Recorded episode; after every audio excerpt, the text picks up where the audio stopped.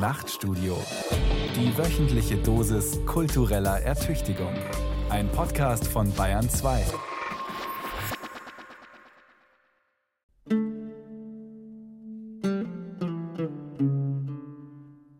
Die Geschichte ist bekannt.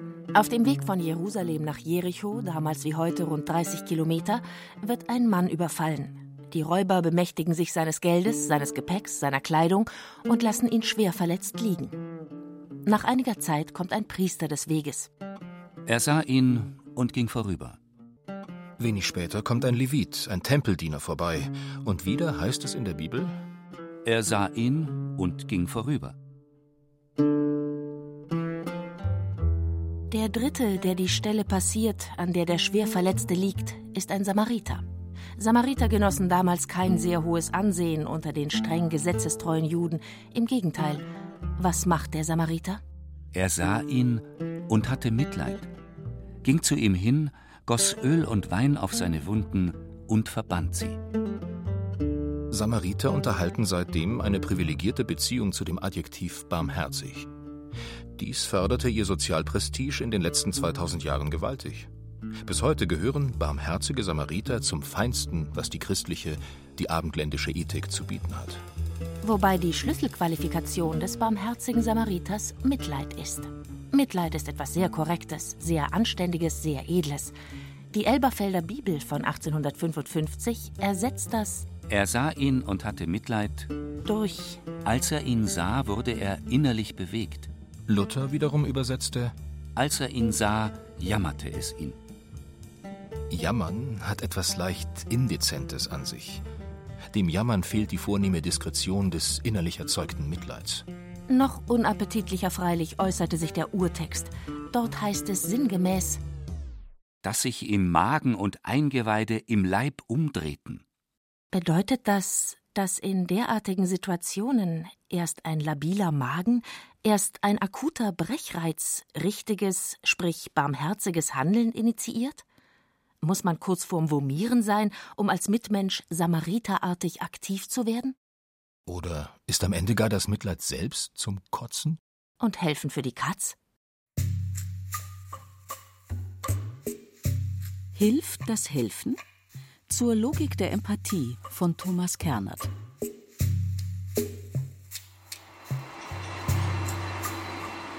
Kennen Sie Gender?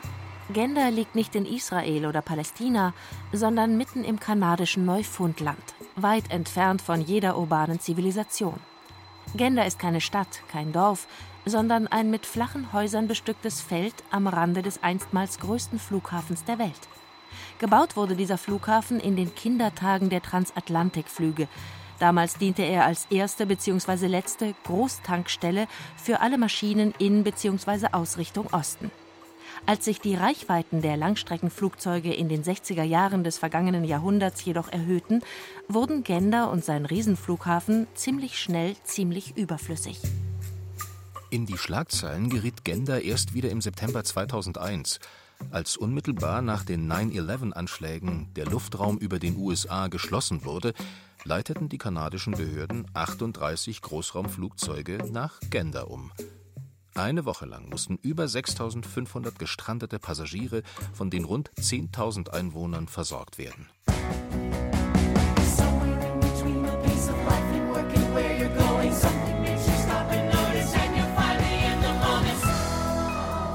Die Gastfreundschaft, so berichteten später viele der Plain People, sei überwältigend gewesen. Die Einheimischen öffneten ihre Herzen und ihre Häuser, die Supermärkte verschenkten ihre Waren, man organisierte Fußballspiele, Bingoabende und Musikveranstaltungen. Es wurde gekocht, gebacken, gegrillt. Als dann der Luftraum wieder geöffnet wurde, standen die Einwohner von Gander am Flughafen Spalier und sangen. 2017 hatte das Musical Come From Away, das von dieser sagenhaften Septemberwoche in Gander handelt, am Broadway Premiere.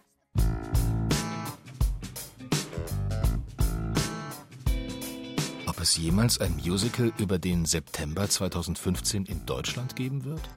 Über den Abend des 4. September?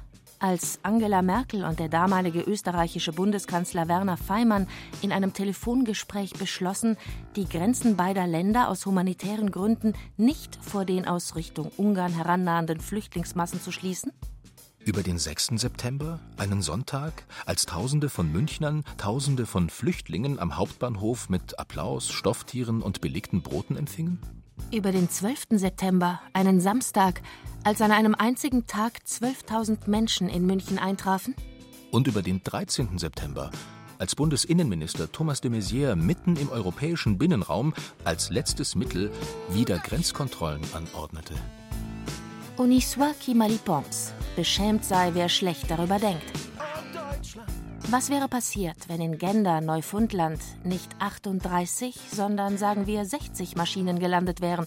Und was wäre geschehen, wenn deren Passagiere nicht fünf Tage, sondern fünf Wochen, fünf Monate, fünf Jahre geblieben wären? Deutschland. Deutschland, Deutschland, Deutschland, Deutschland.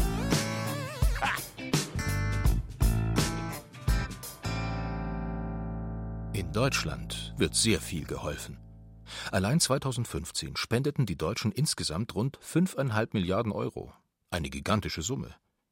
Im Durchschnitt greifen Westdeutsche dabei häufiger in die Tasche als Ostdeutsche, Ältere häufiger als Jüngere, Kirchgänger häufiger als Partygänger, Frauen häufiger als Männer. Am intensivsten ist die monetäre Hilfsbereitschaft, wen wundert's, alle Jahre wieder in der Vorweihnachtszeit.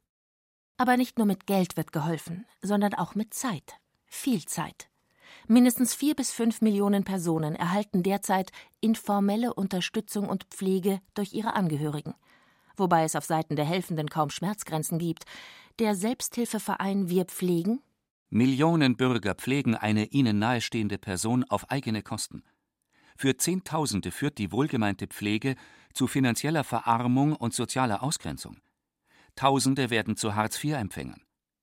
Andere üben ihren Beruf aus und pflegen gleichzeitig, mit der Folge, dass sie durch die dauerhafte Mehrbelastung selbst krank werden.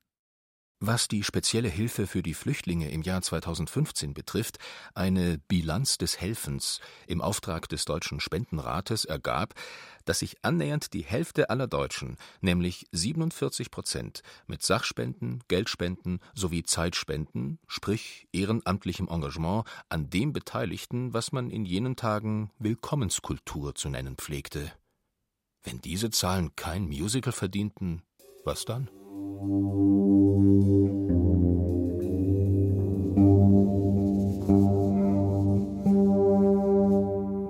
Einen Hollywood-Film hätte womöglich sogar verdient, was sich in der Nacht vom 13. zum 14. November 2015 ereignete. Zwei iranische Flüchtlinge und eine afghanische Familie geraten kurz nach Mitternacht in ihrem Schlauchboot vor der griechischen Insel Kos in Seenot.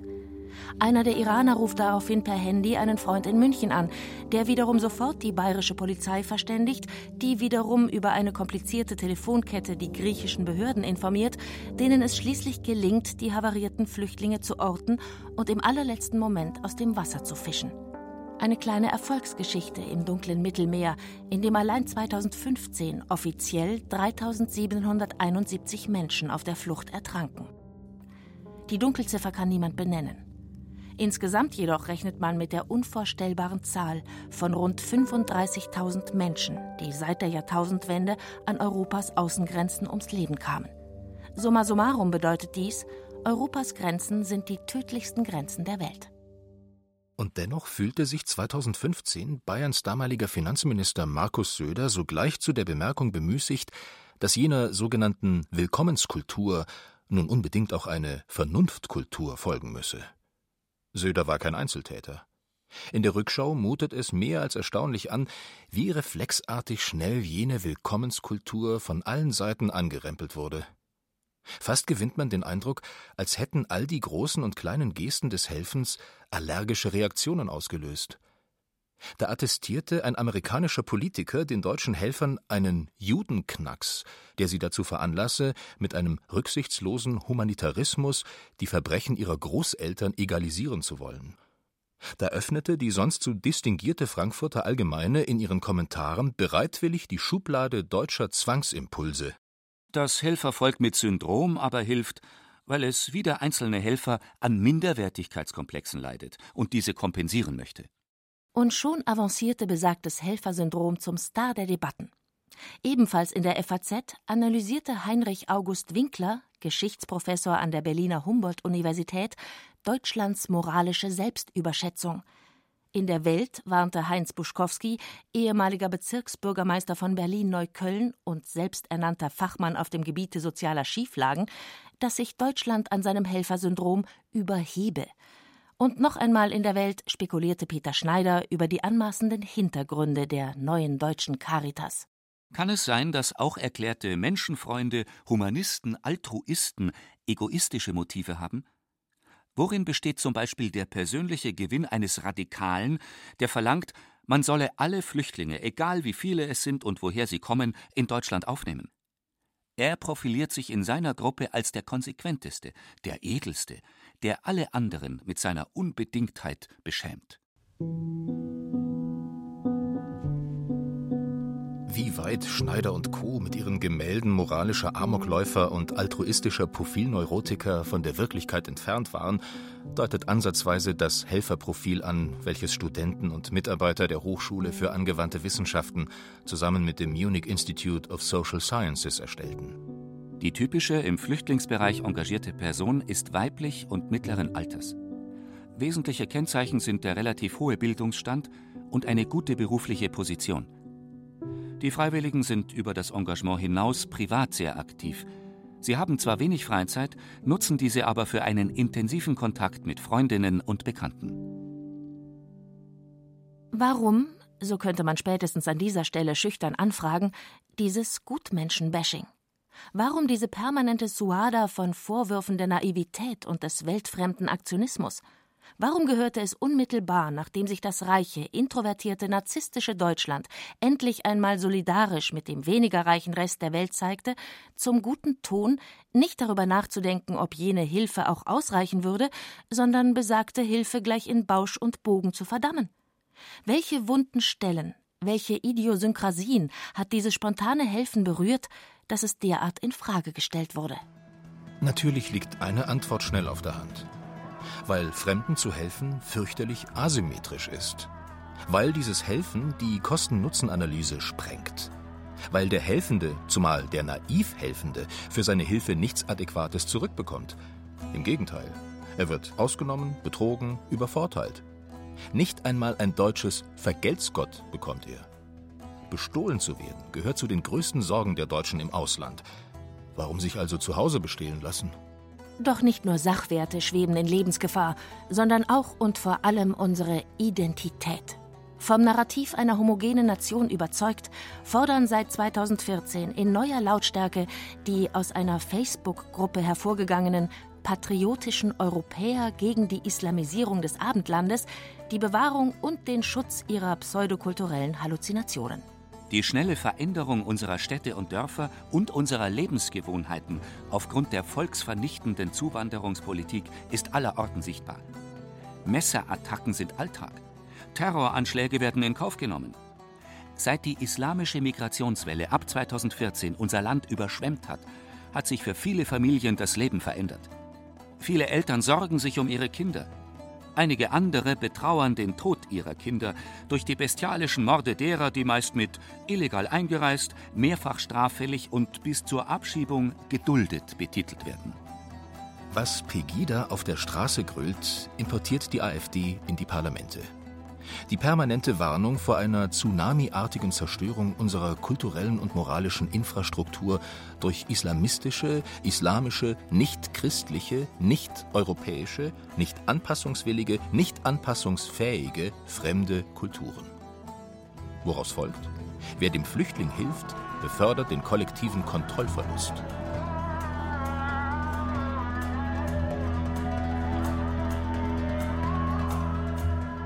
Es gibt freilich noch eine andere, weit weniger hysterische Antwort. Eine Antwort, in der es nicht so sehr um grelle Untergangsszenarien, denn um ein unsicheres Mäandrieren zwischen zwei großen europäischen Denktraditionen geht, um ein zum Teil unbewusstes Floaten zwischen den Kerngedanken des Christentums einerseits und der stoischen Seefahrt auf der anderen Seite. Sie haben richtig gehört, der stoischen Seefahrt. Doch gehen wir zunächst in die Kirche. Dass das postmoderne Christentum auch den letzten Kredit verspielen würde, würde es heute allzu fahrlässig von seinem Zentralgebot der Nächstenliebe abrücken, leuchtet ein. Auch wenn besagte Nächstenliebe über weite Strecken seiner Geschichte ganz gewiss nicht zu seinen Kernkompetenzen zählte, gründet das Christentum auf ihm und muss von daher in Zeiten humanitärer Verwerfungen und aufmerksamer Medien mehr denn je beweisen, dass es für diese Kernkompetenz zu springen bereit ist. Hic, Rhodos, hic, Salta. Ganz in diesem Sinne springen beide Konfessionen spätestens seit September 2015 sehr publikumswirksam über ihre je eigenen wohltemperierten Kuschelschatten mit dem politischen Establishment und ergreifen Partei für die Unglücklichen und Beladenen. Kirchgänger können ein Lied davon singen. Eine große Tradition steht letztendlich auf dem Spiel. Eine Tradition, die in der Figur des barmherzigen Samariters seine bei uns bekannteste narrative Ausformulierung gefunden hat, die aber weit darüber hinausreicht.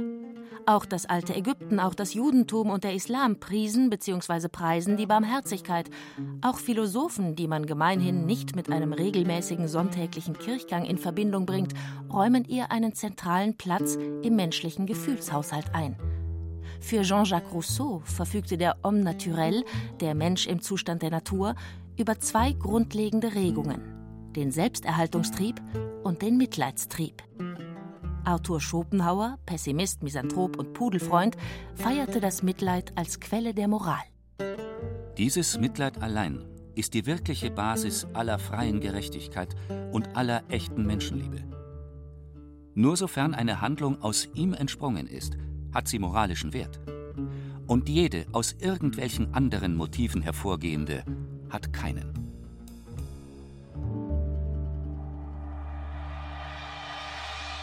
Spätestens seit dem 19. Jahrhundert gehörte Mitleid nicht mehr nur zu den feierlich angemahnten Tugenden einer mit Weihrauch verklärten Nächstenliebe, sondern ganz konkret zum Gefühlshaushalt des zivilisierten Alltagsmenschen.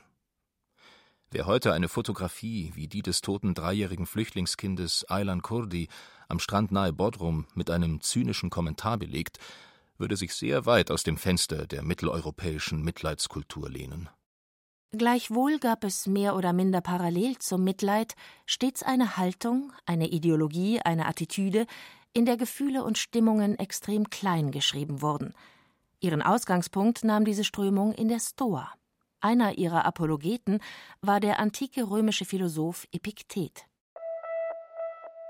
Wenn auf einer Seefahrt das Fahrzeug vor Anker geht und du aussteigst, um frisches Wasser zu holen, dann magst du wohl unterwegs noch etwas nebenher tun, etwa eine Muschel oder einen Tintenfisch aufheben. Aber deine Aufmerksamkeit muss auf das Fahrzeug gerichtet bleiben. Du musst es beständig im Auge behalten, ob nicht etwa der Steuermann ruft. Und wenn er ruft, so musst du alles andere liegen lassen. So ist es auch im Leben. Sind dir Weib und Kind beschert, wie dort eine Muschel oder ein Fisch, so darf es kein Hindernis bilden. Wenn der Steuermann ruft, dann eile zum Schiff, lass alles liegen und sieh dich nicht um.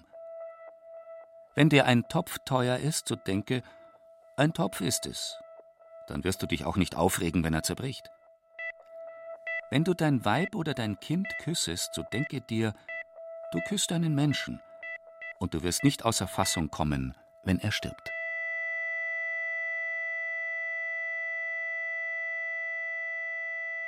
So irritierend diese Auslassungen im Kontext des postmodernen mediterranen Massensterbens auch klingen mögen, so gern wurden sie lange Zeit als Trostgedanken inhaliert. Die Stoa verstand sich nicht als Lehrgang für harte Jungs oder gnadenlose EU-Grenzverteidiger, sondern als Abwehrhaltung gegenüber Schicksalsschlägen. Die Ideale der Stoa waren Gelassenheit, Apatheia und Beständigkeit, Constantia. Ganz in diesem Sinne stellte schon Zenon von Kition die Seele des Stoikers als geballte Faust dar. Eine Faust, die später auch unter den Kutten des Christentums ihre Freunde fand. Weltverachtung hieß das große Schlagwort, mit dem man sich gegen alle irdischen Unglücke und Missgeschicke, egal ob eigene oder fremde, wappnete. Weltverachtung, die oft auch menschenverachtend war. Das einst sehr populäre Goldene Buch des Volksmissionars und Ordensgründers Louis-Marie Grignon de Montfort aus dem frühen 18. Jahrhundert spricht es offen aus. Man muss so viel als möglich die Gesellschaft der Menschen fliehen. Und zwar nicht nur die der Weltmenschen, deren Umgang gefährlich und verderblich ist, sondern auch die der Frommen. Wenn der Verkehr mit ihnen keinen nützlichen Zweck hat und man dabei nur Zeit verliert. Doch auch dort, wo es weniger um Trost bzw. Selbstverteidigung als vor allem um Vernunft, Verstand und einen kühlen Kopf ging, wurden Sentimentalitäten wie das Mitleid gnadenlos aussortiert.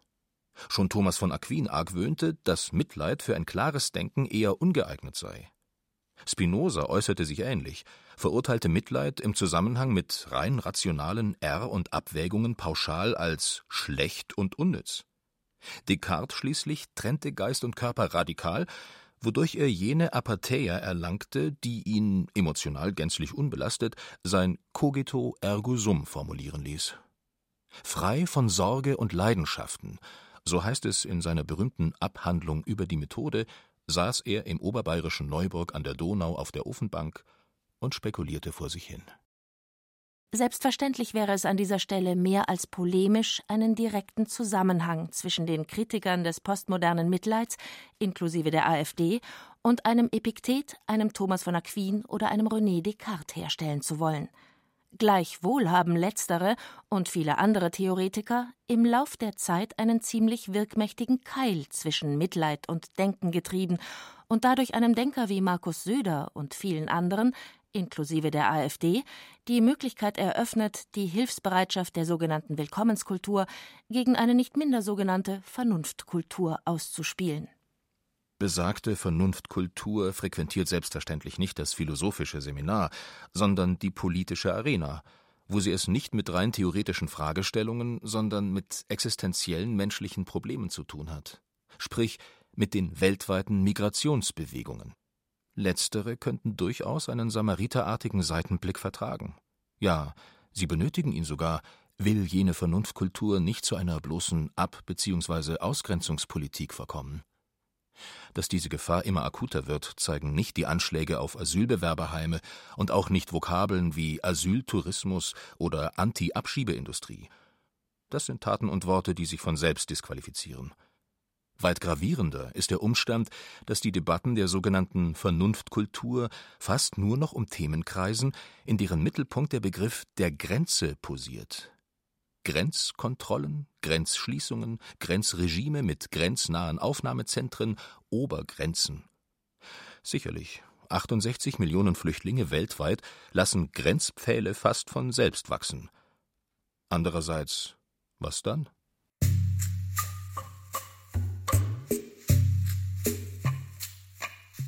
Doch auch und gerade unter diesen begrenzten Verhältnissen stellt sich die Frage, hilft helfen? Die Evolutionstheoretiker würden sagen, ja. Ihr Blick richtet sich dabei vornehmlich auf die Fähigkeit zu sozialer Zusammenarbeit und sozialer Intelligenz. Ein Wesen, das die Bedürfnisse anderer wahrnehmen kann und in seine Handlungen zu integrieren weiß, hat Vorteile, sowohl als Individuum als auch in der Gruppe. Reziproker Altruismus hilft bei der Aufzucht von Jungtieren ebenso wie bei Maßnahmen zur Festigung der Gruppenidentität. Ein Wesen, das seine Mitwesen mitfühlen kann, weiß im Zweifelsfall auch zu unterscheiden, ob eine tätliche Handlung wirklich eine aggressive Geste oder womöglich nur ein versehentlicher Schubser war. Deeskalationskompetenz ist gerade für Herdentiere von entscheidender Bedeutung. Der Nachteil? Mitfühlen kostet Energie. Damit ein Wesen mitfühlen kann, benötigt es ein großes energiefressendes Gehirn. Je mehr für den Kopf vergeudet wird, desto weniger bleibt beispielsweise für Muskelkräfte oder ein schnelleres Erreichen der Geschlechtsreife übrig.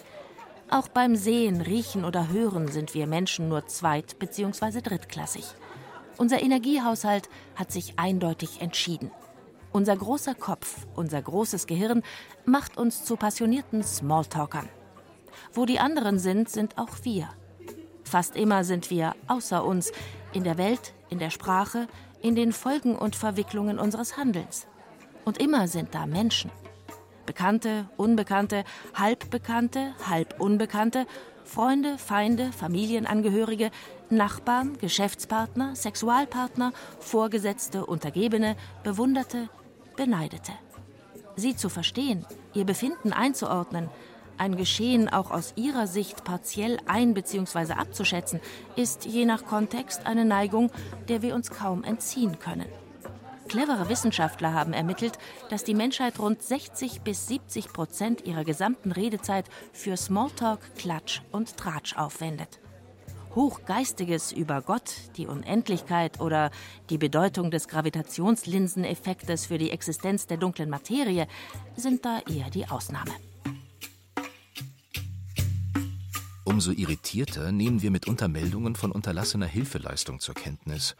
Meldungen, in denen beispielsweise Dutzende von Menschen bei einem Unfall in einem Notfall nicht eingreifen, sondern nur dastehen und doof glotzen.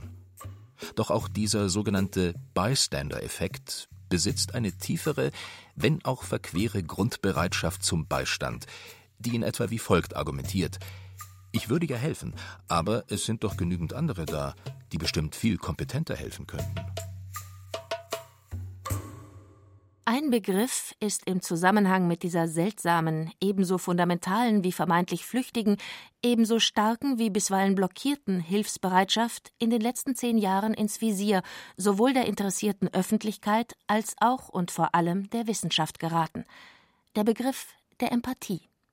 Die Historikerin und Direktorin des Max-Planck-Instituts für Bildungsforschung Ute Frevert Kaum ein Gefühlswort hat in den letzten Jahren so viel Wind gemacht wie Empathie. Nicht nur Managementseminare, sondern auch viele Schulen bieten Trainingsprogramme an, die Menschen empathiefähiger machen und deren emotionale Alphabetisierung befördern sollen. Psychologen beraten sich mit dem Dalai Lama, ob und wie buddhistische Meditation mitempfindende Achtsamkeit steigern soll. Drei Dinge seien hier angemerkt. Erstens, Dinge, die Wind machen, gehören meist zur Welt der Mode, sind also relativ kurzlebige Phänomene. Auch die Empathie hat als Begriff erst ein relativ kurzes Leben hinter sich. Darüber hinaus stammt dieser Begriff, wenn auch nicht aus der Mode, so aus dem der Mode benachbarten Bereich der Ästhetik und ist eine nachträgliche Verdeutschung des ins Englische übertragenen Begriffs der Einfühlung. 1909 übersetzte der englische Experimentalpsychologe Edward Titchener den von Theodor Lips, Professor für Ästhetik an der Münchner Ludwig-Maximilians-Universität, eingeführten Begriff der Einfühlung als Empathy. Nach Lips erweckt der Betrachter eines Kunstwerkes dieses zum Leben, indem er sich in das Kunstwerk einfühlt, seine Gefühle, Stimmungen, Emotionen in es hineinprojiziert. Dennoch ist Empathie zweitens kein Privathobby von Kunstkonsumenten, Gutmenschen oder dem Dalai Lama und ebenso kein Retortenphänomen aus dem Managerseminar. Auch wenn der Begriff relativ neu ist, die Sache ist uralt und gehört zur basalen Grundausstattung des Menschen. In der Gehirnforschung kristallisiert sich durch intensive Messungen von Gehirnaktivitäten zunehmend der Befund heraus, dass bei der empathischen Beobachtung von Emotionen im Beobachter die gleichen Gehirnareale aktiviert werden wie im Beobachteten. Wie intensiv in diese Parallelereignisse die 1993 entdeckten Spiegelneuronen hineinspielen, ist bis dato umstritten. Nach anfänglicher Euphorie scheint man in den letzten Jahren diesbezüglich wieder ein wenig skeptischer geworden zu sein. Dass sich diese Parallelität auch in schnellen parallelen Reaktionen äußern kann, belegt ein so zwanghaftes Phänomen wie die emotionale Ansteckung. Da gerät eine kleine Gruppe von Menschen in einem Saal aus irgendeinem Grund in Panik und schon erfasst den ganzen Saal ein hysterisches Schwarmverhalten, ohne dass der Einzelne wüsste, warum. Und trotzdem ist Empathie drittens sicherlich kein reines Gefühlswort. Im Regelfall geschieht Empathie nicht einfach so, fällt nicht vom Himmel, sondern konstituiert sich als ein mentaler Akt. Empathie ist Mitempfinden, Miterleben, aber auch Mitdenken. Wobei man sich stets darüber im Klaren sein sollte, dass es so etwas wie eine akkurate Empathie, eine sach- bzw. personengerechte Empathie nicht wirklich geben kann. Eine akkurate Einfühlung in den anderen, ein akkurates Verstehen, ein akkurates Dekodieren des anderen mag in dicken Romanen simuliert werden. In der Realität sind wir trotz aller evolutionären Anlagen, aller parallelen Gehirnaktivitäten und aller Klatsch- und Tratschgeschichten letztendlich ein riesiger Haufen kleiner schwarzer Schachteln. Alle höchstwahrscheinlich verdammt ähnlich, aber eben nicht absolut identisch. Dieses glückliche Schicksal verhindert, dass wir nicht nur nicht, wie im Film, John Malkovich sein können, sondern noch nicht einmal eine korrekte Übersetzung des anderen zustande bekommen. Stattdessen tendieren wir permanent dazu, dem anderen unsere Sichtweise, unsere Lebenserfahrungen, unser in der Welt Sein zu unterstellen, auch wenn wir uns ganz in ihm verlieren. Will heißen, Empathie ist in aller Regel sehr subjektiv. Eben deshalb ist Mitdenken umso wichtiger. Mitdenken heißt, sich Fragen stellen. Zum Beispiel, Warum gelingt es mir, in einer bestimmten Situation für einen bestimmten anderen bzw. eine Gruppe anderer auf der Stelle Empathie zu empfinden, während es mir in anderen Situationen und anderen Fällen bis zum Sankt Nimmerleinstag nicht gelingt? Was steuert meinen empathischen Haushalt, meine Mitleidsselektion? Welche Konstanten sorgen dafür, dass ich der oder dem einen mehr Empathie zugestehe als der oder dem anderen? Sind große Gefühle mit im Spiel, echte oder medial generierte, so beantworten sich derlei Fragen meist von selbst. Doch wie verhält es sich jenseits aller Liebes-, Verwandtschafts-, Freundschafts- und TV-Serienverhältnisse? Wie reagiert mein Empathieverlangen, Empathievermögen, Empathieinteresse dem wirklich anderen, dem Fremden gegenüber? Eine Konstante unter vielen, Trotz der großen Präferenzen des neutestamentarischen Jesus für die Sünder mögen wir sie, die Sünder und Täter, spontan eher nicht. Als Faustregel gilt, Schuld blockiert Empathie gewaltig. Vor allem bei den Geschlechtsgenossen Jesu. Mittels Messung von Gehirnströmen fanden die Neurowissenschaftlerin Tatjana Singer und ihr Team heraus, dass die Beobachtung der Bestrafung von Übeltätern bei Männern kaum empathische Reaktionen generiert, ganz im Gegensatz zu Frauen. Orientiert sich an dieser Stelle das männliche Geschlecht in seiner Mehrzahl an der Männlichkeit des strafenden Gottes? Muss es sich gar daran orientieren, weil hier eine kulturell stark sanktionierte Empathielogik am Werk ist? Der Mann hat für Gerechtigkeit zu sorgen, also darf er für die Position des Täters kein Mitgefühl empfinden?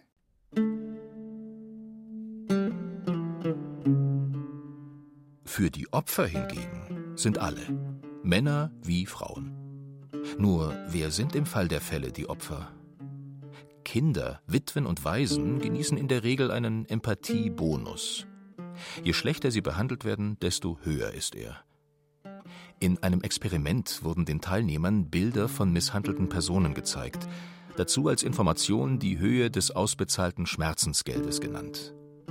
Waren die Beträge relativ hoch, so hielt sich die bei den Testpersonen mittels Magnetresonanztomographie gemessene Empathie in Grenzen. Hatten die misshandelten Personen lediglich eine geringe Summe oder gar nichts erhalten, schoss das Mitgefühl in die Höhe. Opfer sind Opfer, aber immer in Relation zu etwas oder jemand anderem. Ganz allein in der Wüste liegend sind sie fast nichts. Einen interessanten Einblick in die labilen Täter-Opfer-Verhältnisse gewährte auch folgendes Experiment. Studenten wurde in einer simulierten Prüfung die Möglichkeit zum Mogeln gegeben, allerdings zum Nachteil anderer Studenten, die sich korrekt verhielten.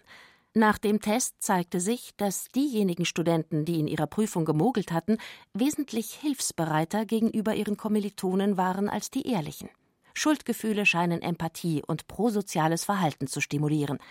In diesen Zusammenhang passen auch Untersuchungen, denen zufolge sich Katholiken angeblich vor der Beichte, also im Zustand der Schuld, spendenfreudiger zeigen als nach der Beichte.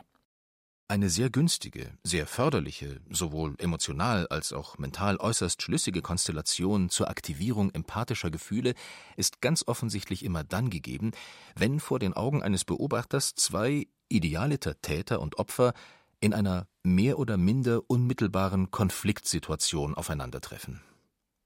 Ein schmächtiger weinender Junge am Rande eines Fußballfeldes, der gerade von einem bulligen Grobmotoriker der Gegenmannschaft regelwidrig attackiert wurde, aktiviert in der Regel bei einem außenstehenden Beobachter mehr Empathie als derselbe Junge, wenn er am Morgen über Halsschmerzen klagt.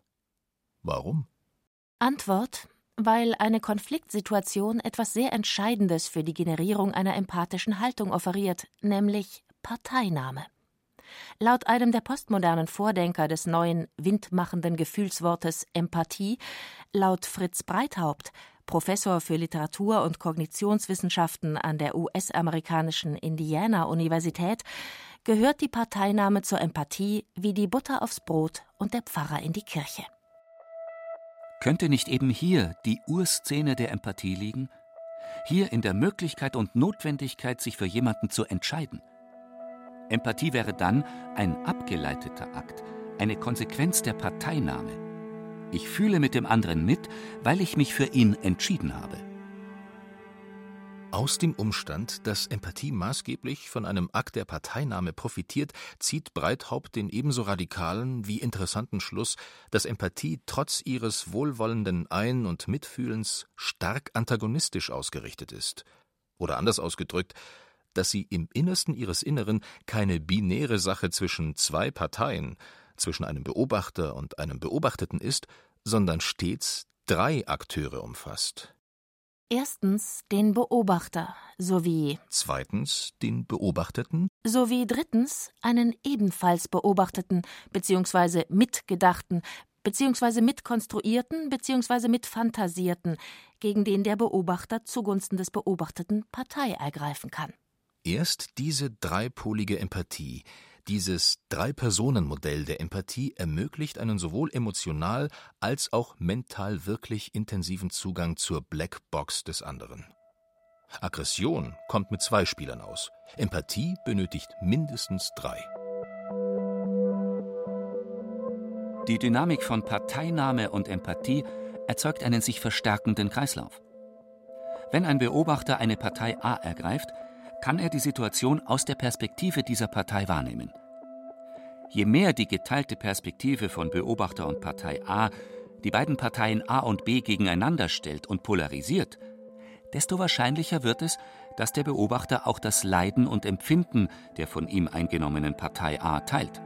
Kurz, der Beobachter erlebt die emotionale Situation von A mit, entwickelt Empathie. Greifen wir Breithaupts phänomenologische Überlegungen zur Empathie als Parteinahme in Dreierszenen auf, so zeigt sich die Empathie plötzlich nicht mehr als eine Art überirdisches Vermögen im Herzen von Mutter Teresa oder als eine von allen irdischen Belangen losgelöste Menschenliebe la Franz von Assisi, sondern in letzter Konsequenz als eine weitere Spielart des typisch menschlichen Schwarz-Weiß-Denkens. Als substanziell narrativ denkende Wesen als Wesen, die alle ihre Alltags- und Lebenserfahrungen narrativ auflösen, sprich zu Geschichten verdichten und als Geschichten abspeichern, erzählen wir uns auch bei der Vergabe unserer Empathie Geschichten, gerne Tratschgeschichten, in denen die einen die Guten, vorzugsweise die Opfer, die anderen die weniger Guten, vorzugsweise die Täter sind. Was man bei diesem Narrationsprozess zudem nie vergessen sollte, Erzählen pointiert und Erzählen pointiert schnell. In der Fiktion wird schnell übertrieben und überzeichnet. In der Fiktion werden viele Details angepasst, unter anderem dadurch, dass sie in ein leicht verständliches binäres Gut-Böse-Schema integriert werden. Dies erleichtert die Parteinahme, was wiederum die Empathiezuweisung begünstigt. Geschichten müssen passen, und das in tausend Situationen, blitzschnell. Dies können sie nur leisten, wenn sie komplexitätsreduzierend behandelt, sprich in Schwarz-Weiß fotografiert werden. Womit wir auch schon wieder fast bei unserer Frage wären. Hilft helfen? Das spätestens seit 2015 über beinahe jeder politisch angehauchten Debatte wie eine gewaltige Gewitterwand stehende Thema der Migration nach und in Europa lässt sich ohne den Begriff der Empathie nicht mehr behandeln. Egal, ob über schlichte humanitäre Hilfe diskutiert wird oder über die moralphilosophische Rechtfertigung selektiver Einwanderungsgesetze, über alltägliche Integrationsmaßnahmen oder die identifikationsstiftenden Werte nationaler Kulturen. Die verschiedenen Geschichten der Empathie werden bei alledem stillschweigend miterzählt. In ihrem Kern sind es Geschichten einer heimlichen Parteinahme im Entscheidungsfeld des zuvor erwähnten Drei-Personen-Modells der Empathie. Betrachten wir eine ebenso aussagekräftige wie allgemeine Stellungnahme des Philosophen Sigmund Baumann. Die Menschheit befindet sich in der Krise. Und es gibt keinen anderen Ausweg aus dieser Krise als die Solidarität zwischen den Menschen. Diese Aussage dürfte von den meisten ehrenamtlich in der Flüchtlingshilfe Aktiven vorbehaltlos geteilt werden. Dahinter steht die große Exodus-Geschichte von einem Teil der Menschheit, dem es aufgrund politischer und ökonomischer Instabilität verwehrt ist, ein dem anderen Teil der Menschheit vergleichbares Leben zu führen, weshalb sich besagter erster Teil der Menschheit auf den langen und beschwerlichen Weg zu besagtem zweiten Teil der Menschheit macht, um an dessen Lebenschancen teilzuhaben. Der Beobachter dieses Prozesses ergreift für den ersten Teil der Menschheit umso leidenschaftlicher Partei, als er dabei gleichzeitig gegen einen dritten Partei ergreifen kann. Dieser dritte besteht in dem hier vorliegenden Fall interessanterweise aus einer Dreifaltigkeit. Erstens sind da natürlich diejenigen, die ursächlich für die Flucht der Migranten verantwortlich sind, korrupte Politiker, Warlords, ökonomische Profiteure, multinationale Konzerne, hegemoniale Global Player und dergleichen. Zweitens existiert innerhalb des zweiten Teils der Menschheit, sprich bei denjenigen, denen es gut geht, eine große Anzahl von Menschen, die jene Migranten alles andere als willkommen heißen und sie entsprechend zu kriminalisieren versuchen. Auch und vor allem gegen sie lässt sich für jeden einzelnen Flüchtling Partei ergreifen. Und drittens fühlen sich viele der Beobachter insofern als schuldig, als sie selbst Teil der ökonomisch Privilegierten sind.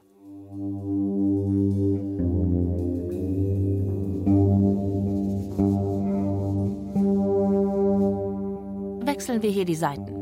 Migration ist kein Kindergeburtstag, kein Flughafen in Gender, kein spannender Plot für einen Hollywood-Film.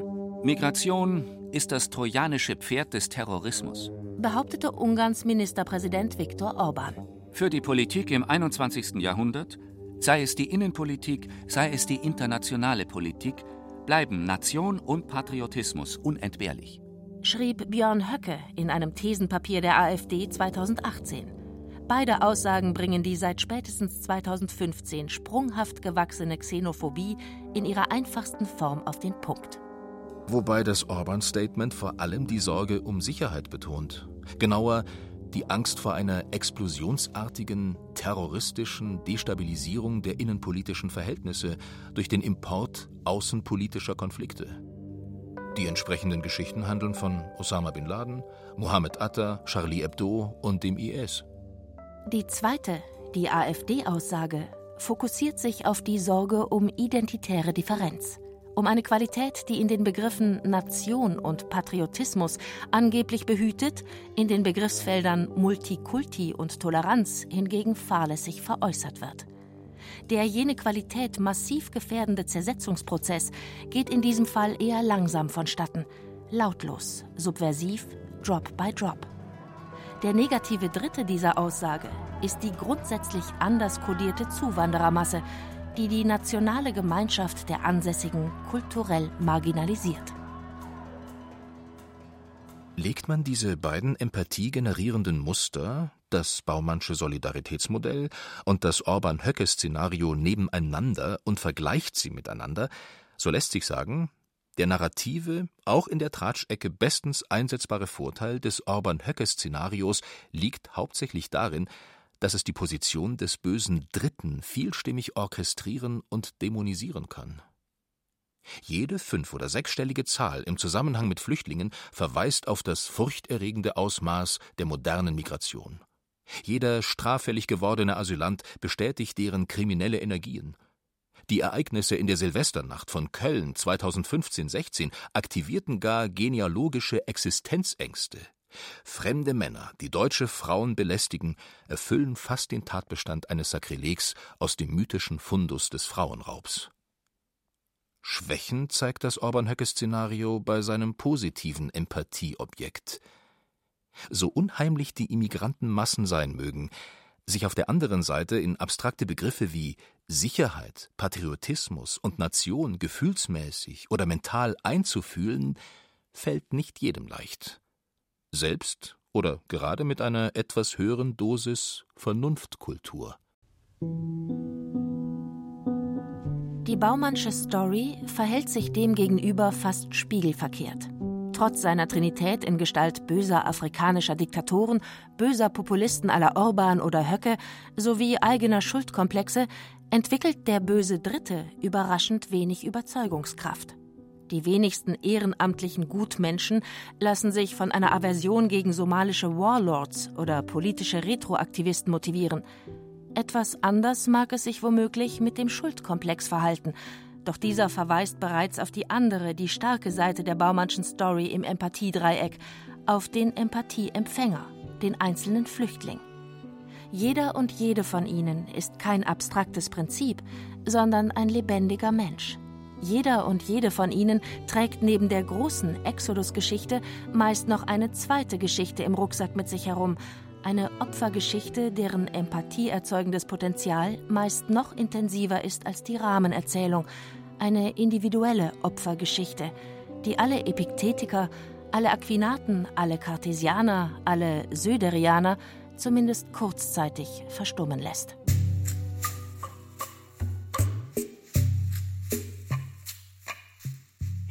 Also helfen? Hilft Empathie? Empathie neigt, auch das ist Teil ihrer Dynamik und wurde bereits angesprochen, zur Übertreibung, zur Hyperempathie. Gerade weil sie zu den basalen menschlichen Eigenschaften gehört und sich im Fall der Fälle noch vor jedem moralisch durchdachten Urteil durch bloße Parteinahme entsprechend mühelos aktivieren lässt, ist sie tendenziell maßlos. Das sogenannte Stockholm-Syndrom. Bei einer Geiselnahme 1973 in Stockholm entwickelten die Geiseln emotional positive Gefühle zu ihren Geiselnehmern, zeigt, in Extremsituationen ist alles möglich. Und eben auch, dass das Mitgefühl der Opfer vor den Tätern nicht Halt macht. Mit anderen Worten, objektiv, gerecht, allein dem Wahren, Guten und Schönen verpflichtet, ist Empathie ganz bestimmt nicht. Sie kann Konflikte einfach wegfühlen, beschönigen, umdeuten, ja geradezu umdichten. Sie kann aber auch in hohem Maße dafür verantwortlich sein, dass sich Konflikte, gefangen in einer aufgeladenen Gut-Böse-Dualität, bis aufs Blut verschärfen und dadurch unkontrollierbar werden. Sowohl das Stockholm-Syndrom als auch diverse Formen der Radikalisierung weisen darüber hinaus noch auf eine weitere große Gefahr im Dunstkreis der Empathie hin – auf die Gefahr des Selbstverlustes. Fritz Breithaupt Die Ausstreichung oder Invisibilisierung des Selbst ist die Bedingung der Möglichkeit dafür, die Perspektive eines anderen zu übernehmen. Die eigene Perspektive wird unterdrückt, verborgen oder zurückgehalten. Zugleich wird die Perspektive des anderen alleinig anerkannt. Empathie dürfte dort zu erwarten sein, wo der Empathieempfänger als Gefahrenquelle neutralisiert werden muss. Sich selbst ausstreichen, um den anderen auszustreichen? Hat sich, provokativ weitergedacht, Bundeskanzlerin Merkel bei der Offenhaltung der Grenzen im September 2015 invisibilisiert, um jene aus Ungarn auf Österreich und Bayern zurollende Flüchtlingswelle zu neutralisieren? Wohlgemerkt, Breithaupt hat dies nie behauptet. Dennoch könnte man seine These von der Gefahr des Selbstverlustes in diese Richtung instrumentalisieren und fragen, hat Merkel Deutschland, hat sie die deutsche Kultur, hat sie die Nation verborgen, um die hunderttausendköpfige Gefahrenquelle für den Augenblick zu entschärfen und Zeit zu gewinnen? Gut möglich, dass dies einige Patrioten so zu sehen versuchen. Überzeugend ist es nicht. Auch wenn die Regierungspolitik der letzten Jahre die Migration tatsächlich vor allem als Bedrohung wahrzunehmen pflegt und eine auf Abgrenzung ausgerichtete Vernunftpolitik praktiziert, wäre eine derartige Interpretation der damaligen Entscheidung sicherlich eine Dolchstoßlegende übelster Sorte. Deutschland. Deutschland, Deutschland, Deutschland, Deutschland.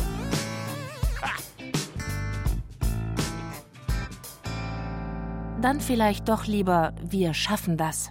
So sehr dieser Satz auch belächelt wurde, wir schaffen das bedeutet sich schaffend bzw. helfend einbringen.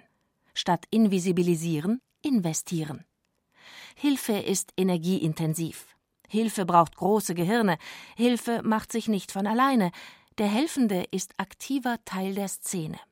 Nicht jedoch, weil er den anderen neutralisieren will, sondern weil er ihn respektiert und deshalb für ihn Partei ergreifen muss. Partei ergreifen unter anderem auch gegen all diejenigen, die mit der Verneinung des Merkel-Satzes entweder ihre Ressentiments oder ihre Passivität invisibilisieren wollen. Die Antwort auf die Frage Hilft helfen lautet deshalb Ja. Fragen Sie die junge Somalierin, die es mit aktiver ehrenamtlicher Hilfe geschafft hat, eine Ausbildung zur Hotelfachkraft beginnen zu können. Fragen Sie die längst anerkannte irakische Familie, der es mit ehrenamtlicher Hilfe endlich, endlich, endlich gelungen ist, eine Wohnung zu finden. Und natürlich hilft Helfen auch den Helfern. Nicht allein, weil sich der Helfer für sein Helfen selbst die Hand schütteln kann und darf, und auch nicht, weil er dadurch drogenabhängig wird, wie der Psychoanalytiker Wolfgang Schmidbauer sicherlich nicht ganz zu Unrecht mutmaßt. Der Helfer gibt und ist stark, der Schützling ist schwach und auf den Helfer angewiesen. Die Asymmetrie dieser Situation wird für den hilflosen Helfer zur Droge. Und wenn er aus ihr nicht genügend Erlebnisse von Erfolg und Bestätigung schöpfen kann, ist der Helfer sehr gefährdet, drogenabhängig zu werden. Gerade im Zusammenhang mit der dunklen Seite der Empathie, mit der Gefahr eines möglichen Selbstverlustes sollte man stets mitbedenken, dass es zu einem nicht unerheblichen Teil durchaus im Interesse des empathieempfindenden Menschen liegt, sich aus den Fängen seiner Empathie, seiner Hingabe an die Geschichten der anderen, seines Selbstverlustes zu befreien.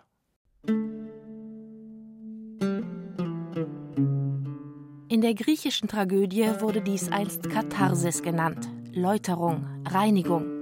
Der Zuschauer reinigte sich, seinen Gefühlshaushalt, seine Seele, indem er so lange empathisch mitfieberte, bis ihn das vom Tragödiendichter inszenierte Ende schließlich aus dieser Mitleidsarbeit befreite.